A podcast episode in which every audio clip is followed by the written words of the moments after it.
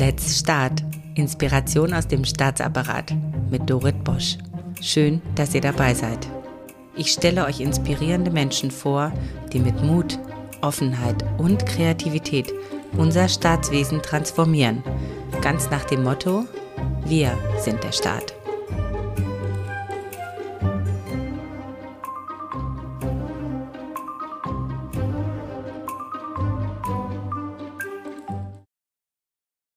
Anja Teurer ist Expertin auf dem Gebiet der öffentlichen Vergabe mit Schwerpunkt agile Beschaffung und Zusammenarbeit zwischen Staat und Start-ups.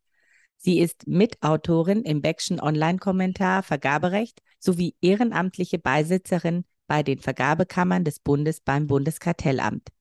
Sie ist gefragte Speakerin und vor allen Dingen hat sie das Cyber Innovation Hub der Bundeswehr als CFO mit Verantwortung für die Finanzen mit aufgebaut.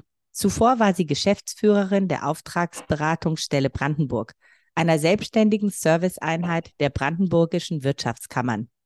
In dieser Funktion hat sie die Einführung der E-Vergabe in Brandenburg insbesondere auf kommunaler Ebene vorangetrieben und mit umgesetzt. Ich bin extrem glücklich, Anja, dass du heute mit mir über Vergaberecht sprichst. Ich habe mir schon lange jemanden gewünscht, der das tut, weil ich finde, das ist gerade ein Gebiet, wo extrem viel Transformation stattfindet.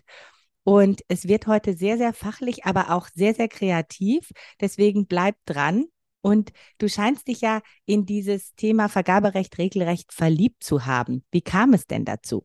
Erstmal ganz herzlichen Dank für die Einladung. Ich freue mich, dass ich hier bin. Was die Liebe zum Vergaberecht anbelangt, ähm, ich würde vielleicht eher sagen, es verfolgt mich, seitdem ich irgendwann mal damit angefangen habe. Das ist zwischenzeitlich äh, ein Vierteljahrhundert her, genau 1997, als das neue europäische Vergaberecht erst in der Entstehung war. Äh, ich hatte gerade mein erstes Staatsexamen hinter mir in Bayern äh, und wollte für eine kleine Auszeit nach Berlin, bevor es weitergeht mit dem Referendariat, habe mich dann nach einer Anwaltskanzlei umgesehen, die mich in Lohn und Brot setzt. Und das war dann zufällig ein Anwalt, äh, der es sich zum Ziel gesetzt hatte, äh, das erste oder eines der ersten Bücher zum europäischen Vergaberecht zu schreiben. Äh, da brauchte er dann äh, eine Studentin oder Referendarin, wissenschaftliche Mitarbeiterin, äh, die da mitmacht. Und so bin ich zum Vergaberecht gekommen. Damit war ich, wenn man so will, eine der ersten Expertinnen im neuen europäischen Vergaberecht und das kriegt man nicht mehr los. Dann, dann kommt sozusagen eins zum anderen, dann baut man Expertise auf. So war es dann, dass das Vergaberecht im Grunde genommen in jeder meiner beruflichen Stationen plus äh, zum Teil sind das ja auch Ehrenämter, die du gerade in der Anmoderation benannt hast, äh, dass das hier eben einfach immer eine Rolle spielt. Ja, man kriegt es nicht mehr los und dann ist es irgendwann so, mir zumindest, wenn ich mich auskenne, ja, dann mache ich es auch gerne. Ich bin also gar nicht eigentlich verliebt ins Vergaberecht. Theoretisch hätte das jede, jedes andere Rechtsgebiet auch sein können, aber qua Expertise mache ich es zwischenzeitlich ganz gerne. Gibt es denn etwas beim Vergaberecht, wo du sagst, das fasziniert mich? Etwas, was man vielleicht so von außen gar nicht sehen kann? Ja, also zumindest dann, wenn es gut gemacht wird, führt es ja zu einem relativ schnellen Erfolg. Ne? Also ich sag mal, äh, Vergaberecht lebt ja nicht davon, äh, dass alle möglichen Stakeholder sich vor Gericht treffen. Das ist ja relativ selten der Fall, dass man sich vor der Vergabekammer trifft, sondern es lebt davon, dass es eigentlich ein, wirtschaftlicher Vorgang ist, ne? ein betriebswirtschaftlicher Vorgang, der natürlich heutzutage in rechtliches Kleid gekleidet ist, aber man ist eigentlich relativ schnell mit durch. Also in manchen unserer Institutionen leider nicht, aber eigentlich relativ schnell mit durch.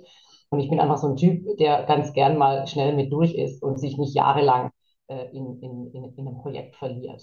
Das ist wahrscheinlich das, was mir ganz gut dran gefällt. Das kann ich auch gut verstehen, gerade weil viel Angst ist in dem Thema Vergaberecht. Da kommen wir auch noch mal dazu. Und dann bist du da als Expertin und kommst schnell durch. Das Thema Schnelligkeit ist ja bei Vergaberecht das Entscheidende, ja, weil alle haben. Angst, dass es zu lang dauert.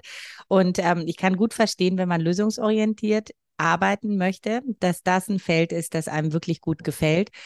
Du bist ja spezialisiert auf agile Vergabeprozesse. Du kannst digitale Technologien von der Idee bis zur Auslieferung in weniger als drei Monaten umsetzen. Das ist großartig. Das wünscht sich, glaube ich, jeder Auftraggeber. Und das habt ihr ja auch im Cyber Innovation Hub gemacht. Kannst du mir mal erklären, wie genau so ein agiler Vergabeprozess aussieht?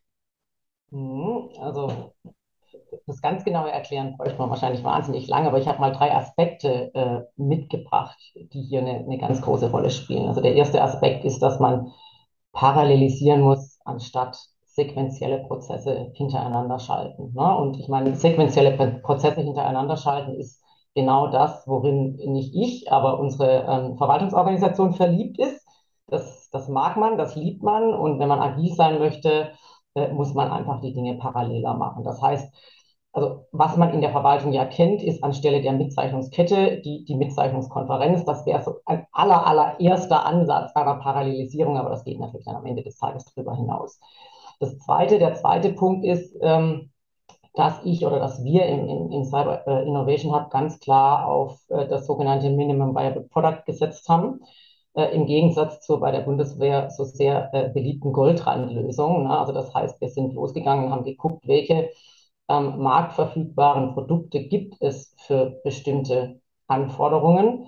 Ja, zumindest in der Grundversion, die schon Nutzen stiftet äh, und äh, haben dann ähm, entsprechend eingekauft. Ne? Der, der Klassiker, also insbesondere bei der Bundeswehr, wäre, dass man erst versucht, alle ähm, alle Features oder, oder, Produkte zu finden, die wirklich alle Features abdecken und darüber vergehen dann wieder fünf Jahre. Ne? Und das dritte ist einfach eine systematische Marktrecherche. Das haben wir ganz, ganz intensiv gemacht, sehr, sehr systematisch weltweit, äh, um dann eben sehr, sehr schnell in der Lage zu sein, wenn ein Bedarf entsteht, ähm, sich, sich mit einer entsprechenden Longlist, äh, Shortlist ähm, auseinanderzusetzen und dann einfach ähm, das Thema Leistungsbeschreibung äh, auf, eine, auf eine effiziente Art und Weise angehen zu können. Und all das, also wenn man, wenn man diese drei Aspekte zusammennimmt, dann ist man schon relativ nah an den drei Monaten und zwar jetzt völlig unabhängig davon, ob ich im Unterschwellenbereich mich bewege oder im EU-Oberschwellenbereich. Ich habe jetzt ein Coming Out.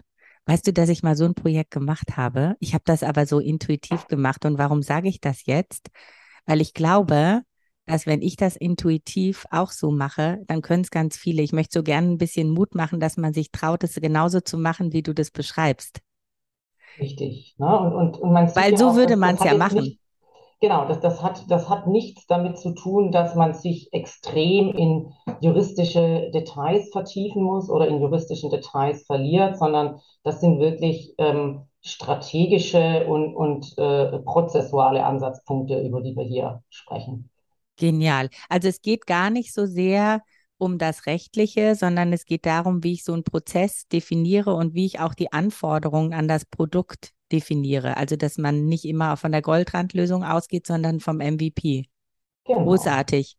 Genau. Also ich denke, eigentlich sollte es jeder mal versuchen. Wir wollen ja empowern. Wie stellst du denn sicher, dass das Ganze auch rechtskonform ist? Also wo schwingt dann das mhm. Rechtliche stark mit rein?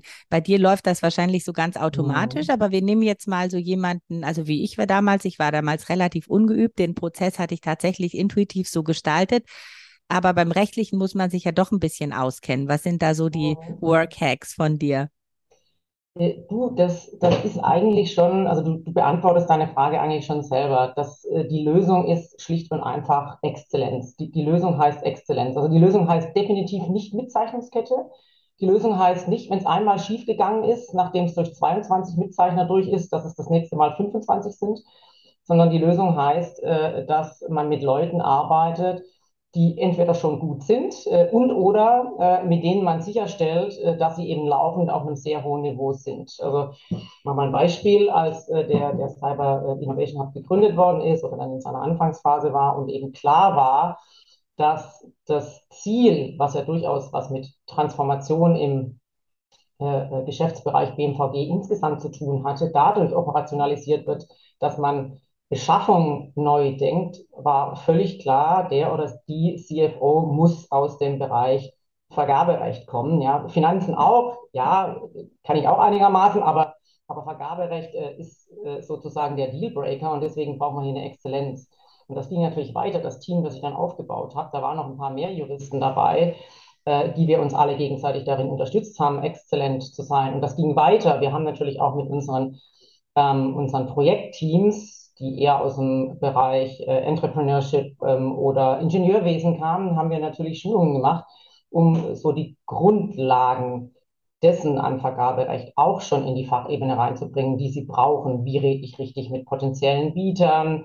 Wie gehe ich ran, äh, wenn ich eine Leistungsbeschreibung ähm, baue? Ne? Also es gibt ja diesen, diesen ähm, Satz oder diesen Claim in, in der Startup-Welt, just do, muss man ein bisschen mit Vorsicht genießen. Ja, just do, auf jeden Fall anfangen, aber nicht kopflos. Ne? Und die Kopflosigkeit kriegt man dadurch weg, äh, indem man Kenntnis und Expertise aufbaut.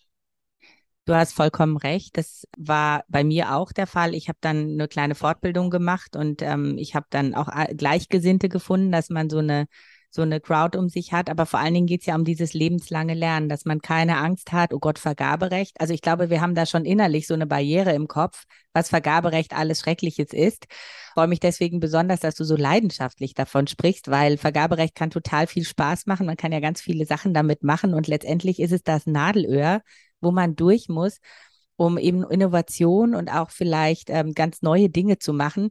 Ich komme mal zu so einem etwas sensibleren Punkt. Du warst ja CFO beim Cyber Innovation Hub. Es geht ja auch immer um die Auftragskonformität. Also was mache ich eigentlich mit den Dingen, die ich beschaffe? Ähm, das Cyber Innovation Hub wurde ja nach einiger Zeit neu aufgestellt. Der Punkt Vergaberecht, also was hat man denn davon gekauft? Der war ja dann auch so teilweise mit in der Presse und ähm, da war auch teilweise von Verschwendung die, die Rede.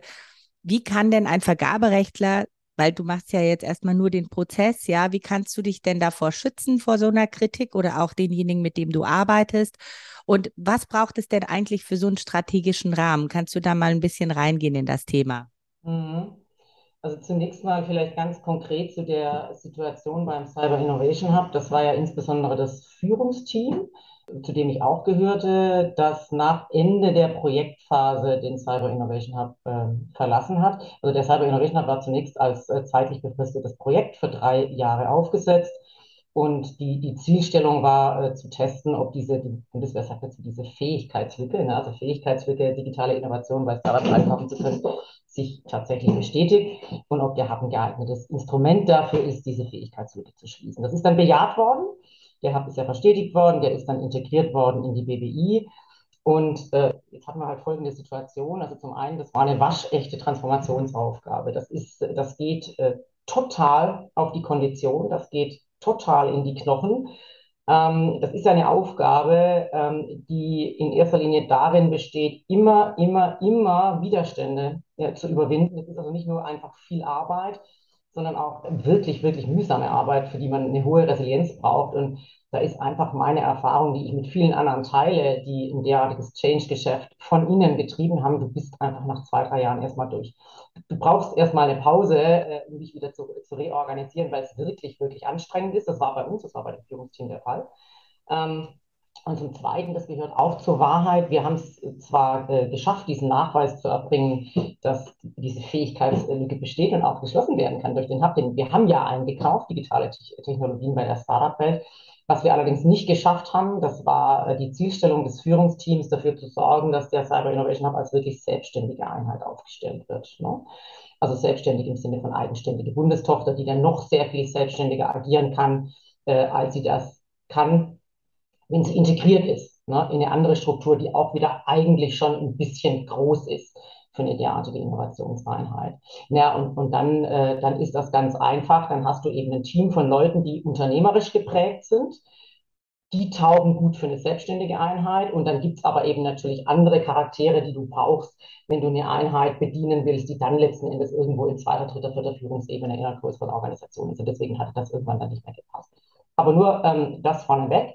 Und jetzt zu dieser Frage, ähm, was, was, was, war da eigentlich, was war da eigentlich das Thema mit der Beschaffung? Warum, warum hat das so viel ähm, Wirbel gemacht? Und jetzt sind wir wieder voll im Thema Transformation. Die eigentliche Zielstellung des Cyber Innovation hat, nämlich so ein bisschen Pain in the Ass der Organisation zu sein und anders zu sein als andere und ähm, äh, verschiedene Dinge zu machen, beispielsweise mit unwahrscheinlich vielen Dingen, äh, mit unwahrscheinlich vielen ähm, Stakeholdern zu kommunizieren, auch große Veranstaltungen zu machen, ähm, Workshops zu machen und so weiter. Das ist nicht hinreichend ähm, in, der, in der Gesamtorganisation Bundeswehr und Geschäftsbereich BMVG kommuniziert worden.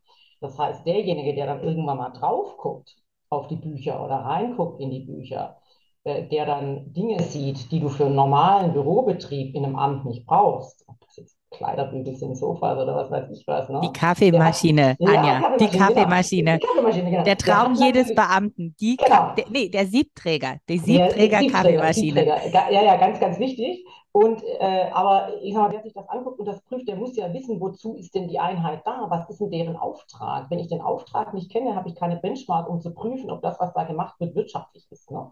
Also das heißt, das ist hier, das ist hier eher eine, das geht in eine haushaltsrechtliche Thematik, aber Vergaberecht ist ja so gesehen auch ein Teilbereich von Haushaltsrecht. Aber für Haushaltsrecht muss ich doch wissen, wozu soll es gut sein? Was soll hinten rauskommen? Und Jetzt äh, ist es eine ganz einfache Frage. Wenn ich jeden Tag, wir hatten ja fast jeden Tag Veranstaltungen, zum Teil mit äh, dreistelliger Personenzahl. Ne?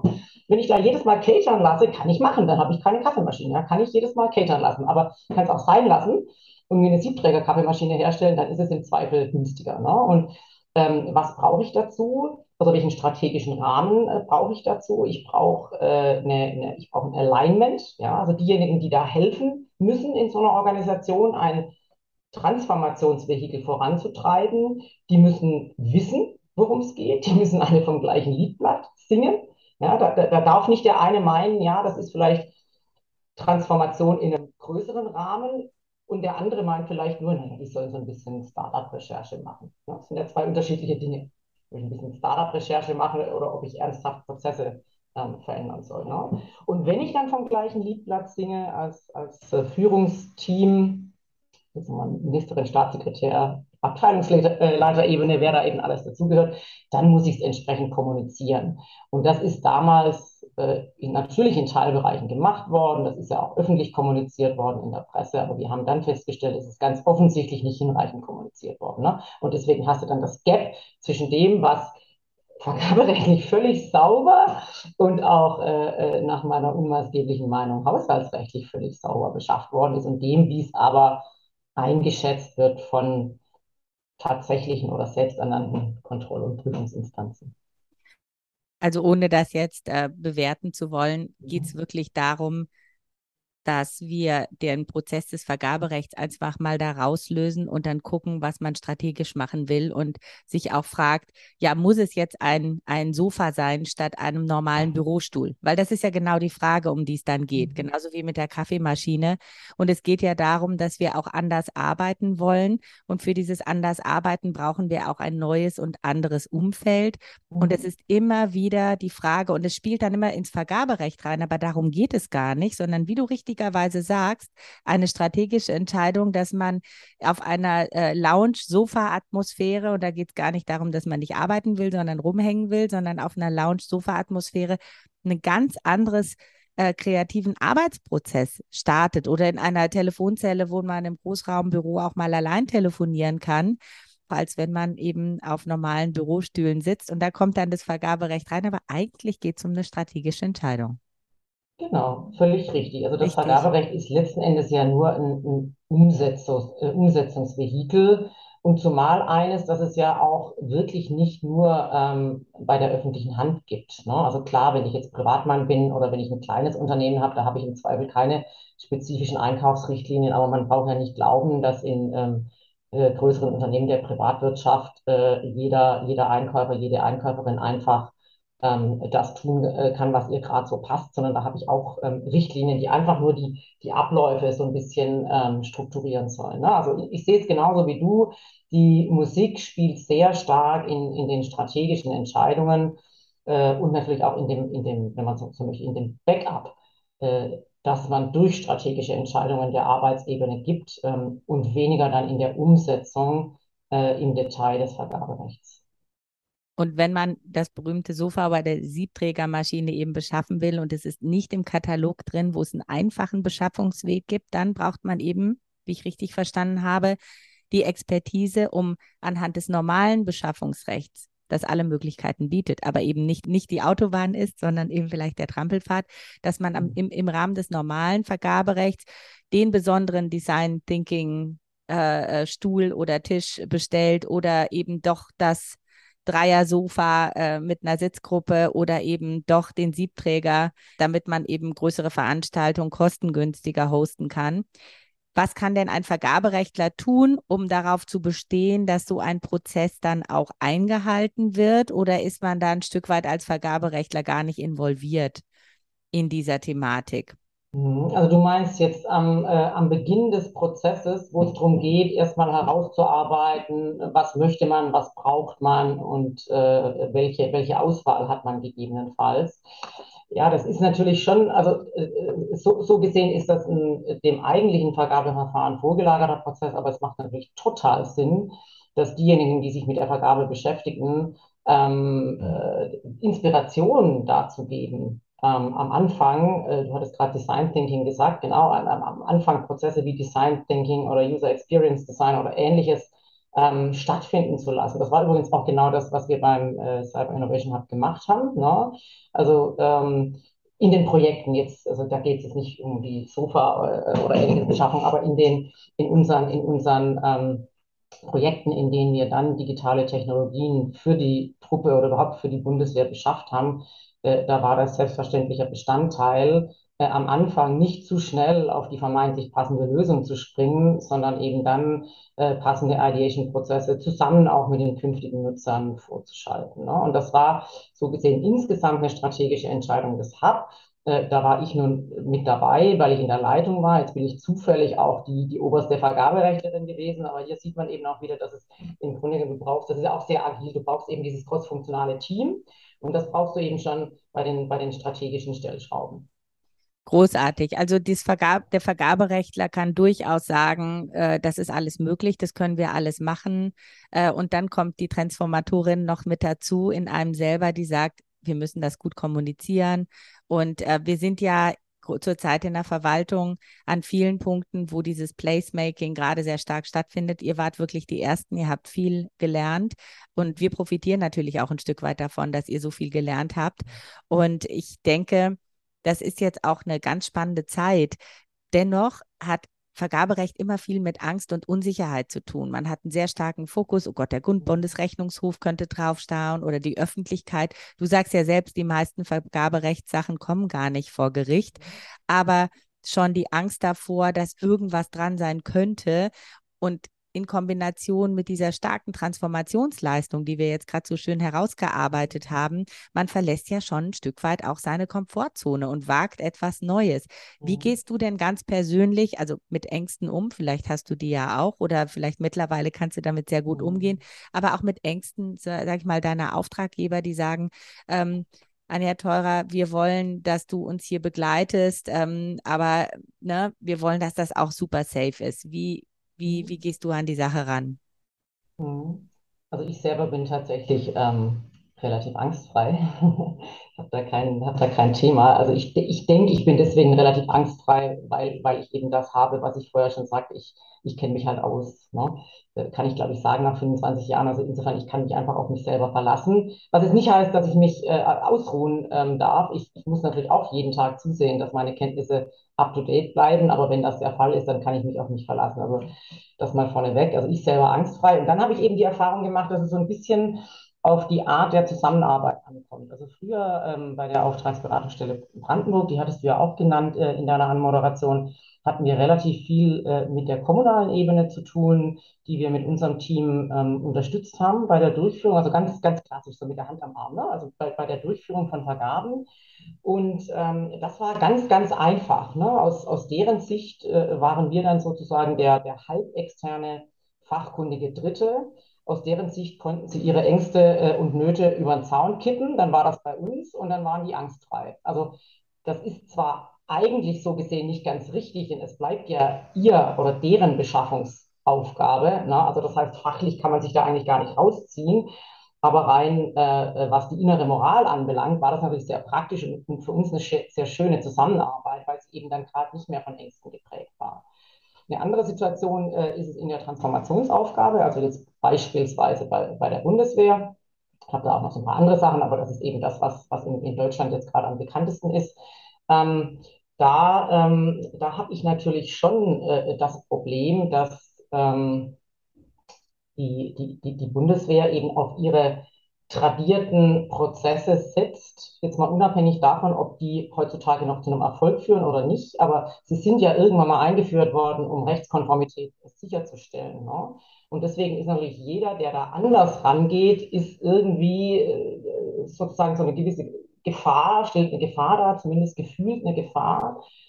Und auch hier muss man sagen, kommt man eigentlich nur voran, wenn man wenn man es schafft, die eigene Expertise hinreichend ähm, in den Köpfen der Leute zu implementieren. Ja, das, also wir haben das beispielsweise auch so gemacht, dass also ganz, ganz ähm, explizit ähm, zu veröffentlichen beispielsweise zu relevanten Fragen, um da eine, also wie man auf Neudeutsch sagen würde, eine Thought Leadership zu kriegen, ne? dass derjenige, der dann beim beim großen Auftraggeber sitzt, also bei der, bei, bei der Stammorganisation, der schlägt dann sein Fachjournal auf und im Fachjournal taucht dann plötzlich auf äh, die CFO des Cyber Innovation Hub. Das ist dann ganz gut, äh, um da so eine gewisse, ähm, um, um, so ein gewisses Vertrauen einfach in die Mannschaft äh, zu implementieren. Das ist aber echt schwierig in dem Bereich. Ne? Also da die Ängste zu nehmen, das ist echt schwierig, weil man ja mit der Behauptung antritt, wir sind auch compliant, wir sind natürlich auch rechtskonform, aber für uns ist Recht nur das förmliche Gesetz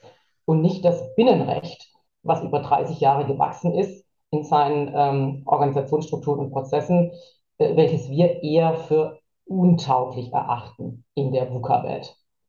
Also das ist die berühmte Autobahn, von der ich vorhin sprach und dass man Trampelpfade aufmacht. Ähm, ich erzähle ein bisschen, wie, wie ich das damals bei meinem Projekt gemacht habe. Ich habe tatsächlich eine externe Schulung initiiert, an der dann wirklich viele Leute teilgenommen haben, weil es plötzlich so, wow, Vergaberecht. Und ich dachte, okay, this is the new hot place, weil viele sich dafür interessiert haben. Und äh, gerade diese Nahtstelle zwischen Staat und Unternehmertum, da kommen wir auch gleich drauf zu sprechen mhm. und wirklich mit Expertise zu antworten. Aber ja. ich glaube, je, bis jetzt schon in dem Gespräch ist wirklich klar geworden, dass es eben nicht nur die Expertise braucht im Vergaberecht, sondern auch dieses Selbstvertrauen, dieses angstfreie Selbstvertrauen zu sagen, hey, kommt mit, der Trampelpfad hält, auch wenn da keiner drauf geht. Das ist ein trotzdem mhm. guter Pfad und auch über Bande zu spielen, über Veröffentlichungen, auch ein spannender Ansatz, den du da gewählt hast. Mhm. Und gleichzeitig diese Resilienz durch die Transformation. Also es ist wirklich, wenn jemand sich im Bereich Vergaberecht auf den Weg macht, um Neues zu schaffen, ist es schon eine extrem anspruchsvolle Aufgabe. Mhm. Aber ähm, es macht total Spaß und äh, eigentlich wollen wir ja noch mehr davon anstecken, dass sie das tun. Ja. Jetzt noch, noch mal zu der Nahtstelle ähm, zwischen Staat und Wirtschaft. Das sind ja wirklich zwei Kulturen, hattest du ja am Anfang auch gesagt, die aufeinander crashen sozusagen als, als viertes Element. Also auch diesen Kulturwandel auszuhalten. Mhm. Du sprichst ja mittlerweile sehr gut beamtisch und unternehmerisch sprichst du ja auch. Was ist denn dein Tipp, wie man jetzt gerade im Kontext Vergaberecht mit diesen unterschiedlichen Kulturen zusammenarbeitet? Mhm, also in, in, nach meiner Erfahrung ähm, ist es am Ende des Tages einfach eine, eine gewisse Bescheidenheit, mit der man antreten sollte. Ja, und also in beiden, in beiden Bereichen. Ne?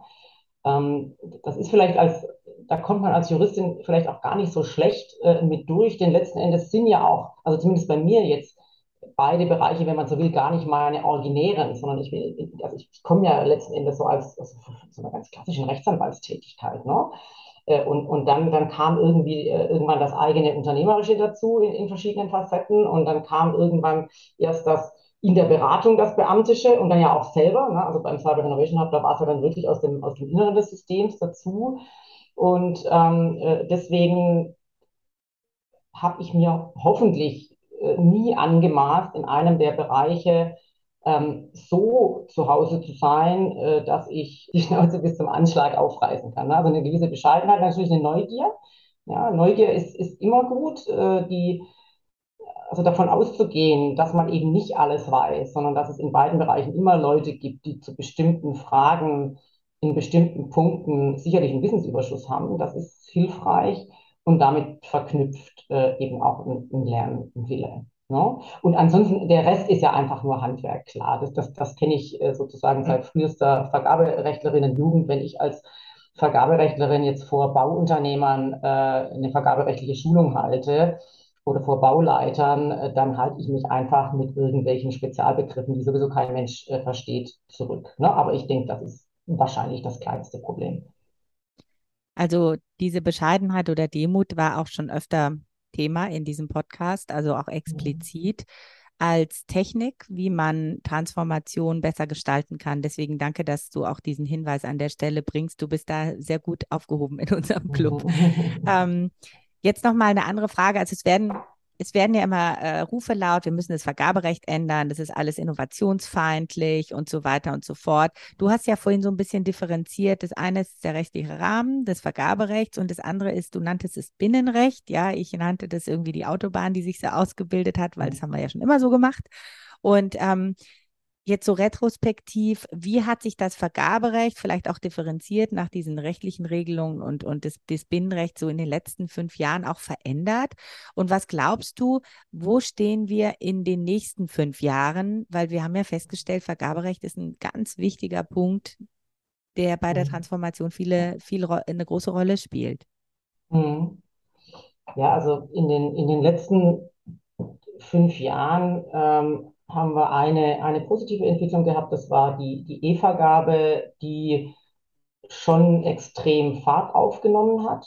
Man muss ehrlicherweise dazu sagen, nicht aus freiem Willen der Vergabestellen in Deutschland, sondern aufgrund des gesetzgeberischen Drucks ähm, der EU äh, und äh, des ähm, äh, Erlasshalters sozusagen von der Unterschwellenvergabeordnung. Ne? Aber nichtsdestoweniger, es hat sich durchgesetzt und diejenigen, die jetzt damit arbeiten, sind im Grunde genommen auch ähm, sind auch begeistert davon. Ne? Das hatte ich damals auch so ein bisschen im kommunalen Bereich in Brandenburg mitgekriegt, dass da erst eine Angst da war und äh, am Ende des Tages waren aber alle froh, als es dann umgesetzt war. Ne? Also das ist die positive Tendenz und die, die schwierige Tendenz ist, dass es eben alles, es wird immer mehr, es wird immer rechtlicher, es kommen immer mehr politische Zielstellungen hinzu. Ne? Vergaberecht muss ja heutzutage nicht nur Wirtschaftlichkeit hervorbringen, sondern auch das ich sage jetzt mal, ich sag's, ich sag's mal ein bisschen überspitzt, das politisch Gute, na, die Nachhaltigkeit, soziale äh, Nachhaltigkeit, ähm, umweltpolitische Nachhaltigkeit und so weiter.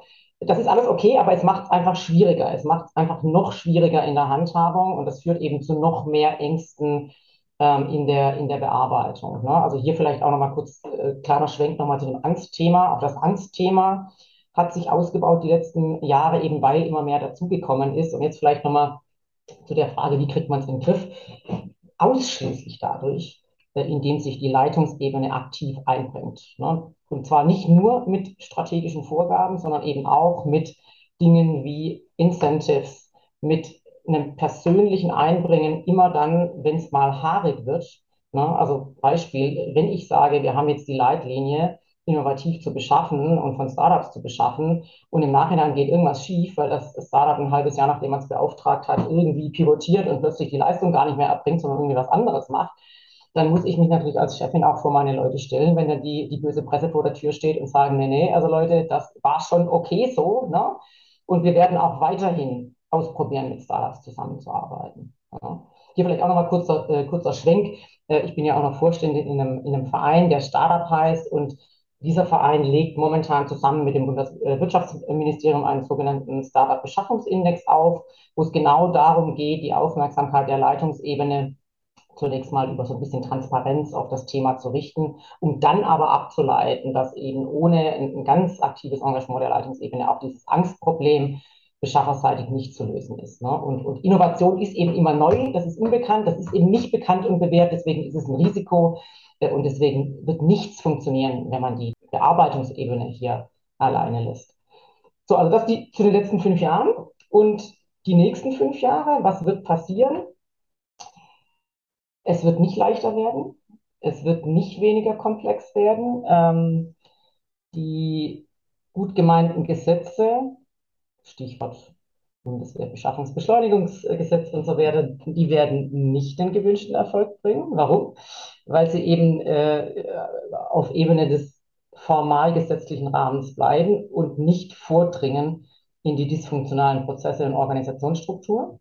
Und deswegen ist meine Mutmaßung, dass sich die sogenannte, äh, sogenannte Procure-Tech-Szene rasant entwickeln wird. Das heißt, eine Startup-Szene, die auf Basis der Dysfunktionalität der staatlichen Einkaufsstrukturen Lösungen entwickelt, die hier Abhilfe schaffen. Ja, das sind momentan, insbesondere sind da zwei äh, sehr gut dabei, zwei, zwei Lösungen, die momentan auch so ein bisschen in den Fokus der Öffentlichkeit rücken und das wird erst der Anfang sein. Ne? Also ich setze da sozusagen gar nicht so sehr, äh, leider, ich, ich würde gerne was anderes sagen, aber ich setze gar nicht so sehr auf den staatlichen Sektor selber, ich setze schon gar nicht auf den Gesetzgeber, sondern ich setze eher auf die Innovationskraft des privaten Sektors. Ja, das ist ja eine Tendenz, die insgesamt zu verzeichnen mhm. ist, dass da, wo es Schwachstellen gibt beim Staat, dass da ähm, sag ich mal, außerhalb des Staates, ob es jetzt Zivilgesellschaft ist oder Unternehmertum, mhm. Startup-tum, ja. äh, dass diese Lücken geschlossen werden. Und es ist eine ganz spannende Mischung. Äh, ich kann das auch noch nicht so richtig absehen, aber es ist auf jeden Fall ein, ein enger Zusammenrücken. mhm. Es ist ein Miteinanderarbeiten und ich glaube, dass der Fokus auf dieses Kooperieren, ja, weil letztendlich muss ja dann irgendwo die die Stelle sein, wo man dann die Dinge übernimmt oder übergibt, ja. Und da mhm das wird auch nochmal spannend, gerade für Menschen, die so Übersetzungsleistungen bringen wie du, die die mhm. beiden Welten auch äh, verstehen. Noch eine, äh, eine letzte Frage von mir. Du sagst, es ist immer eine Leitungsaufgabe. Also meine persönliche Erfahrung ist, dass gerade auch in den Köpfen äh, von Führungspersönlichkeiten dieses Thema ach Vergabe, das ist ja irgendwo, wird tief im Maschinenraum gemacht, ne? das macht dann irgendeiner und es kommt hinten eine super Wurst ja. raus und vorher sage ich, was ich will das ist unheimlich schwierig, die onzuboarden, meine Erfahrung. Hast du da für mich mal einen Tipp? Das ist eine ganz schwierige Frage. Wir versuchen, wie gesagt, momentan äh, über mehrere Stränge, einer davon ist eben dieses, äh, dieser, dieser äh, Startup-Beschaffungsindex, wir versuchen überhaupt erstmal eine signifikante Anzahl an Führungskräften davon zu überzeugen, dass das der Ansatz ist. Ne? Also in, in, der, in der Praxis, also ich könnte dir jetzt ad hoc, ja, doch zwei, drei Leute würden mir schon einfallen, ja, die das, die das in die Hand genommen haben, die da vielleicht als Beispiel dienen könnten. Aber wir sind da ganz, ganz, Anfang, äh, ganz, ganz am Anfang dieses Prozesses. Und ich möchte noch eins dazu sagen. Wir, ähm, wir tun uns ja insgesamt in der Republik unwahrscheinlich schwer mit der digitalen Transformation und auch mit dem Teilbereich davon, mit der Digitalisierung. Und machen wir uns nichts vor, das hat alles was mit Beschaffung zu tun. Ja, natürlich mit Transformation, das hängt ja alles zusammen, aber wenn, wenn, wir, wenn wir es weiterhin nicht schaffen, beispielsweise die Schulen zu digitalisieren, ja, dann wird nichts passieren. Wenn wir es nicht schaffen, die digitalen Lösungen fürs Onlinezugangsgesetz ähm, verfügbar zu machen, dann wird nichts passieren. Und dann immer ein Beschaffungsprozess, immer, das ist immer mit dabei. Ne? Und warum ich da als Führungskraft äh, noch nicht flächendeckend oder warum die Führungskräfte im öffentlichen Sektor das noch nicht flächendeckend für sich als Thema ähm, ausgemacht haben, das, äh, das will mir nicht in den Kopf. Also wie gesagt, wir sind da momentan kommunik kommunikativ sehr stark dran. Aber ähm, ich kann hier jetzt noch keine flächendeckenden äh, Erfolge vermelden. Das Problem dabei ist auch noch, das vielleicht kurz zum Abschluss, es reicht eben auch nicht mit einem bei der Bundeswehr würden wir sagen, mit einem Tagesbefehl rauszugehen, Innovation befohlen, Digitales befohlen, innovative Beschaffung befohlen, sondern ich muss gewehrt bei Fuß stehen. Übrigens wie ein Startup-Unternehmer, der sich über eine ganz lange Zeit immer mal wieder die Hände auf Stutzig machen muss. Der muss in den Maschinenraum steigen ja, und, und, und helfen, Probleme zu beräumen. Und das sind Führungskräfte und insbesondere auch Führungskräfte im öffentlichen Sektor ehrlich gesagt nicht gewohnt. Ja, da, muss, da muss richtiger Change in den Köpfen her uns hören ja nicht nur Führungskräfte zu, mhm. sondern auch äh, die im Maschinenraum die Kohle schippen. Mhm. Und das ist jetzt auch mal so ein, unser, unser Aufruf. Oder Anja, darf ich das jetzt mal für uns beide so sagen? Darfst du jetzt auch sagen, dass du dich nicht anschließt? Mhm. Ähm, dass man auch dieses verantwortlich machen, dass man da nicht locker lassen soll. Also, dass man mhm. das nicht auf eigene Schultern nimmt, sondern man kommt auch nicht weit. Ja, man braucht mhm. tatsächlich dieses äh, Team aus dem aus der Führungskraft und aus, auch jemand, der aus dem Maschinenraum da schippt, dass man wirklich sagt, es ist ein krasser Transformationsprozess und hier musst du in jeden, in jeden einzelnen Schritt eng eingebunden sein. Das ist nicht mehr so wie früher, wo man zehn Stifte kauft oder einen Bürostuhl, das alles vom Band ist, sondern das ist ja nicht von der Stange, alles Maßanfertigung. Kann man das so sagen? Ja, das, äh, das kann man natürlich so sagen, wobei Maßanfertigung in der digitalen Welt natürlich auch eine einfache Sache ist. Ne? Früher, früher war Maßanfertigung mit ganz hohen Kosten verbunden äh, und heutzutage gibt es ja ganz viele Lösungen, wo die Maßanfertigung sozusagen auf Knopfdruck dann kommt. Ja, das ist wieder das Schöne. Es hat auch wieder eine etwas schwierigere Dimension, aber auf der anderen Seite in der digitalen Welt ist es auch wieder einfacher geworden. Du, du meinst jetzt die Anwendung als solches. Ähm, ich meinte jetzt den Transformationsprozess. Das ist mhm. immer individuell. Das ist immer, immer das, ist immer ein individueller Prozess. Total. Und klar, hinten raus bei den Anwendungen selbst kann man mit Bausteinen äh, sehr gut individuelle Lösungen mhm. zimmern aus vorhandenen Dingen. Also da hat sich die Wirtschaft auch ganz pfiffig aufgestellt. Ich glaube, ich bin da ganz zuversichtlich. Anja, ähm, ich muss ganz ehrlich sagen, du hast mir einen ganz großen Herzenswunsch erfüllt. Ich wollte mich schon immer mal mit jemandem über Vergaberecht äh, unterhalten. Das ist vielleicht total verrückt. Aber ich bin, ja, you made my day, you made my day, ganz klar. Ich habe dir jetzt wirklich so viele äh, Fragen in den Bauch gelöchert. Ähm, Hast du denn noch eine Frage oder etwas, was du unseren Zuhörenden sagen möchtest, für alle, die jetzt noch durchgehalten haben beim Thema Vergaberecht? Ja, also eine Frage nicht so sehr, aber in der Tat einfach den Wunsch äh, an alle zu sagen, wisst ihr was, haut einfach auf den Tisch. Na, das ist ein total wichtiger Bereich. Äh, versteckt euch da nicht mit Angst, haut einfach auf den Tisch. Und ehrlich gesagt, das Schlimmste, was passieren kann, ist, ähm, wenn Sie vor der Vergabekammer landen, dann landen Sie ja vielleicht vor mir. Dann machen wir uns einen netten Nachmittag. Großartig. Und sie strahlt über das ganze Gesicht. Also Vergaberecht ist total cool. Mhm. Äh, Anja Teurer und ich, wir sind große Fans und äh, ganz, ganz herzlichen Dank, dass du dir die Zeit genommen hast, heute mit uns über dieses mega coole Trendthema zu sprechen. Ja, vielen, vielen Dank auch an dich. Äh, freut mich, wenn äh, andere Leute von diesem Thema äh, so zu begeistern sind, wie du das bist. Vielen, vielen Dank. Dorette. Na klar, ich weiß ja, was man damit machen kann. Tschüss. Tschüss.